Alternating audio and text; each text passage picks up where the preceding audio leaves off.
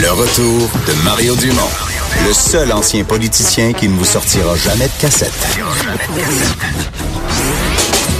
Mario Dumont et Vincent Dessureau. Jusqu'à 17. Cube Radio.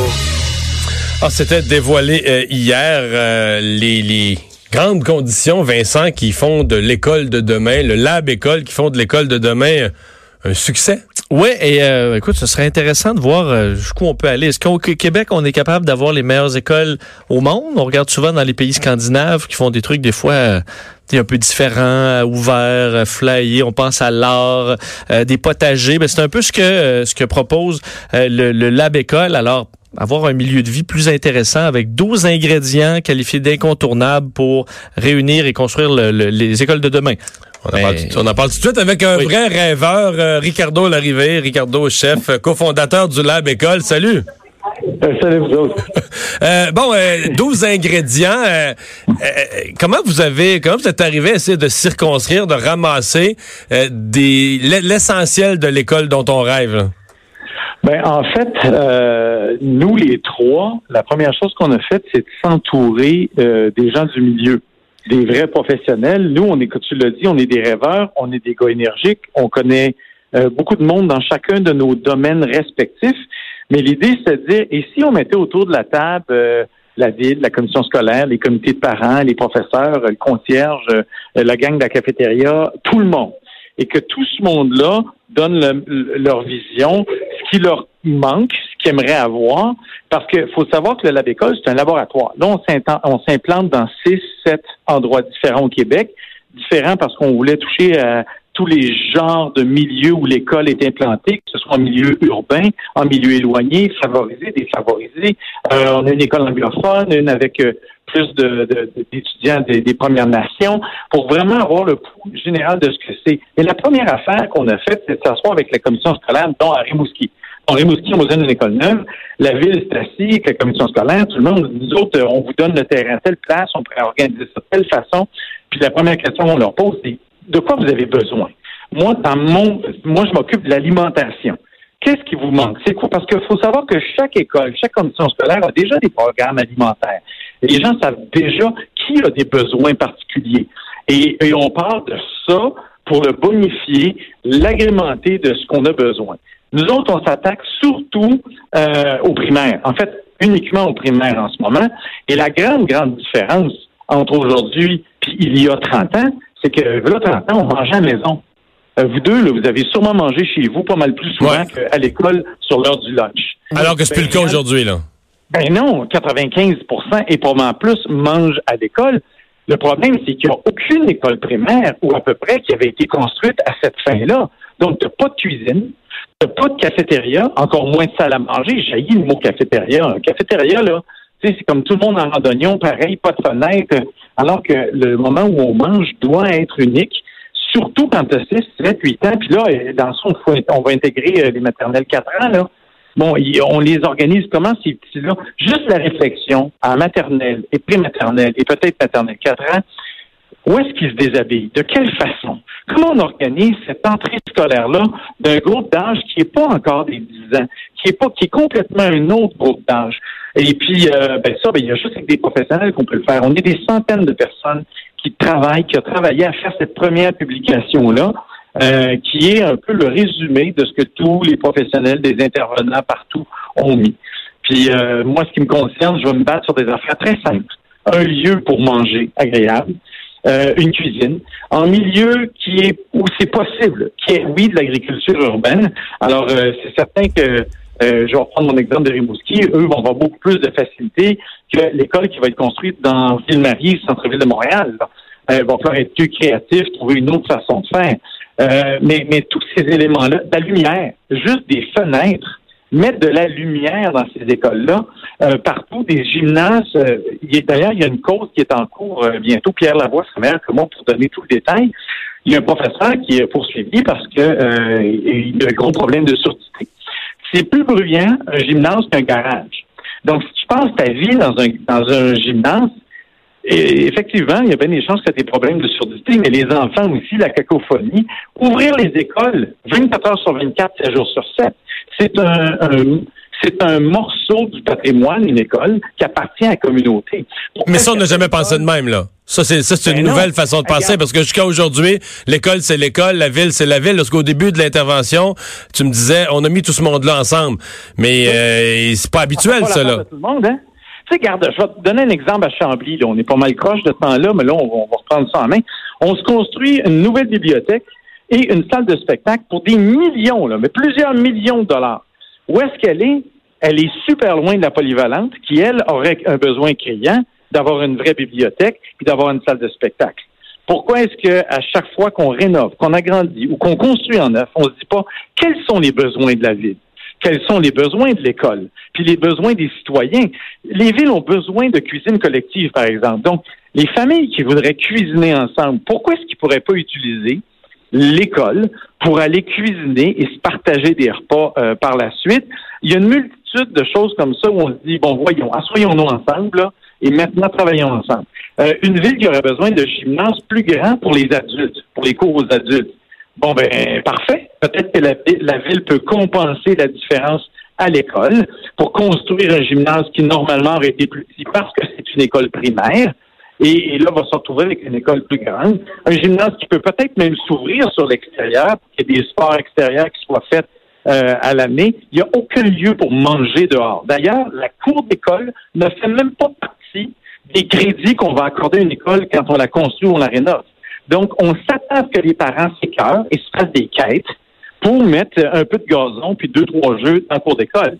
Alors, euh, ça, ça n'a Hum. pas de sens. Mais- Les enfants ont besoin de se retrouver dehors euh, pour, pour pouvoir manger et discuter aussi. Ouais. Mais Ricardo, euh, je, je, je lis vite là, des, des conditions. Une, école à échelle humaine, euh, ambiance de qualité, fenestration acoustique, euh, des vestiaires fonctionnels, des aires de circulation, des corridors dégagés, euh, salle à manger, cuisine, potager, cours extérieur, connecté avec la nature.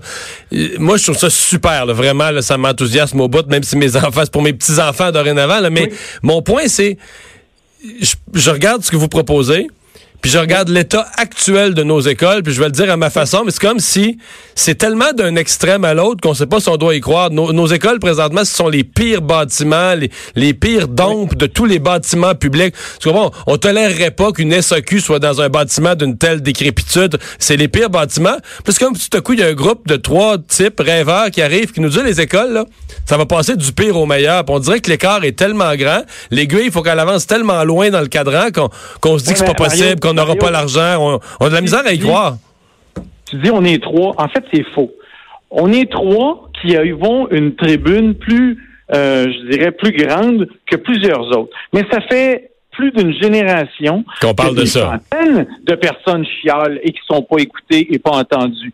Et là, on sent pour la première fois que depuis la dernière élection, cette, cette élection-là était différente des autres parce qu'elle était plus sur un statut politique, mais beaucoup sur l'éducation. Tous les partis en ont parlé plus que toutes les dernières élections qu'on a eues. Et le gouvernement actuel est dans la même logique que le dernier en se disant non, non, l'éducation, ce n'est pas une dépense, c'est un investissement. Il faut arrêter de se dire, parce que quand on dit, mais ça va coûter combien ces grandes écoles-là? Oui, mais si à la base, oublions ça, il faut se dire, est-ce qu'on veut une salle à manger? Est-ce qu'on veut, si on veut que ces enfants-là mangent à quelque part, il faut les mettre à quelque part. Qui accepterait de travailler au même bureau, manger son lunch ces genoux-là, ne pas sortir, puis pas avoir de fenêtre, puis rester là toute la journée? Il n'y a personne qui fait ça. Bon, si ce choix-là, c'est de dire, ces enfants-là, c'est notre futur, puis moi, je suis en même position que toi, je ne fais pas pour les enfants finissent le secondaire puis l'université. Bon, si on le fait pour les prochaines générations et qu'on a besoin de plus de pieds carrés, c'est c'est ça la question. L'école va coûter plus cher, pas parce qu'elle va être faite en or, elle est juste plus grande. Ça nous prend plus d'espace. Les professeurs n'arrêtent pas de le demander. Les enfants qui sont en difficulté le sont aussi parce que le prof est débordé puis il y a trop d'étudiants. Tout le monde sait, c'est pas, pas nous autres qui inventé ces constats-là, mais de le répéter haut et fort et de se dire voilà. Combien est-ce qu'on est prêt à mettre? Et nous autres, on est parti sur un point. On sait que dans les 10, 15 prochaines années, c'est des milliards de dollars qui vont être investis pour agrandir, rénover et construire des écoles.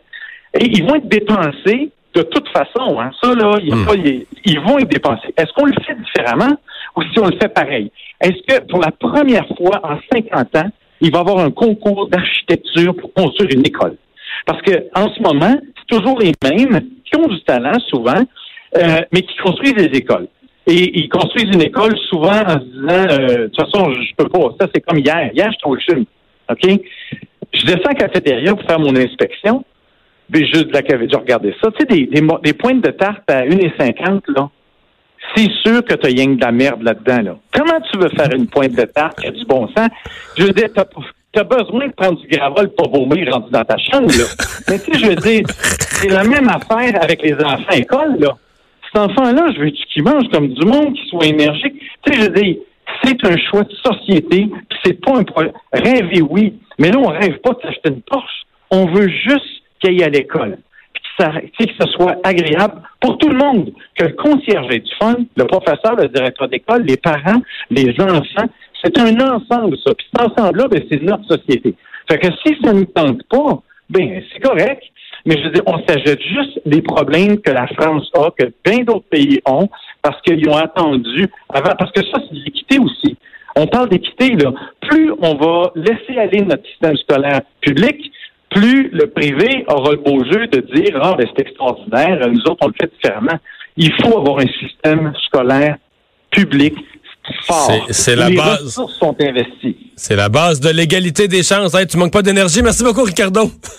Ah, écoute, je t'ai pas laissé placer un mot, il n'y a pas beaucoup de monde qui peuvent te faire Hey, ça. rendu, rendu à cette heure-là, le vendredi après-midi, avec les semaines que j'ai, je suis bien content, de- je suis bien content d'être en congé, d'être- d'interviewer un gars comme toi. Salut. Salut à vous autres. Ricardo Larrivée, cofondateur du Lab École. Une réflexion importante dans ce qu'il dit. Tu sais, les autres ont été comme créés, mandatés par l'ancien gouvernement, par Sébastien Prou. Il m'a dit que c'est rare là, qu'un groupe, ça change de gouvernement, puis ça change radicalement. T'es passé d'un gouvernement libéral à la CAQ, puis que pour eux autres, ça change rien. Ça tient. là. C'est le nouveau ministre dit, garde, là, on continue tel quel, c'est bon ce que vous faites, on l'appuyait, parce que Jean-François Robert, j'appuyais déjà ça avant, tu sais Mais ils ont pris des gens qui font... euh, qui font consensus, qui font, l'unanimité. Mais des bulldozers aussi.